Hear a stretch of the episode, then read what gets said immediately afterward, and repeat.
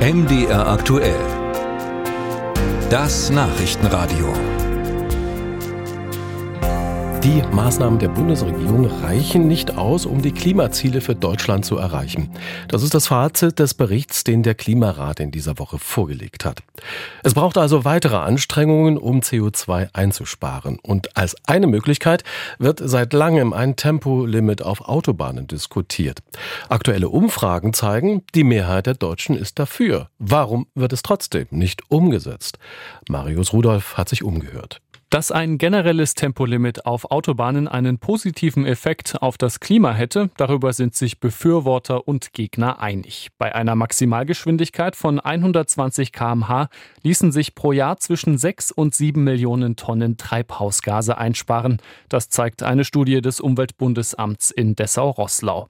Für Thorsten Herbst ist das allerdings zu wenig für ein Tempolimit. Der Dresdner ist parlamentarischer Geschäftsführer der FDP im Bundestag, die auch Verkehrsminister Volker Wissing stellt. Also die Einspareffekte sind im Verhältnis eher gering, weil wenn man sich anschaut, dass die Durchschnittsgeschwindigkeit auf deutschen Autobahnen schon heute bei unter 120 km/h liegt, äh, wird es gar nicht so viel mehr werden, was man dann einsparen kann. Das ist also in einem sehr, sehr kleinen Bereich. Um die Klimaziele noch zu erreichen, muss die Ampelregierung aus SPD, Grünen und FDP aber weitere Möglichkeiten finden, CO2 einzusparen. Auch deshalb hält Katrin Dzikan vom Umweltbundesamt das Tempolimit für eine sinnvolle Maßnahme. Wenn man das äh, sieht, was wir derzeit im Verkehr pro Jahr äh, sozusagen ausstoßen, das sind 143 Millionen Tonnen. Äh, das ist sehr, sehr viel.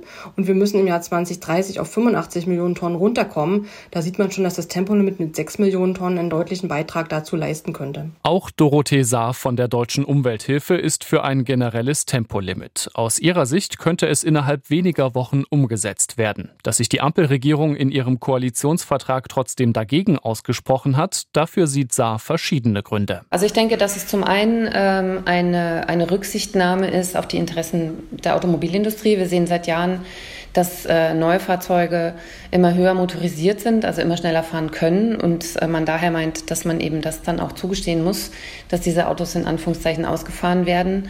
Und es ist natürlich insbesondere von Seiten der FDP her ein falsch verstandener Freiheitsbegriff, der da immer wieder zum Tragen kommt.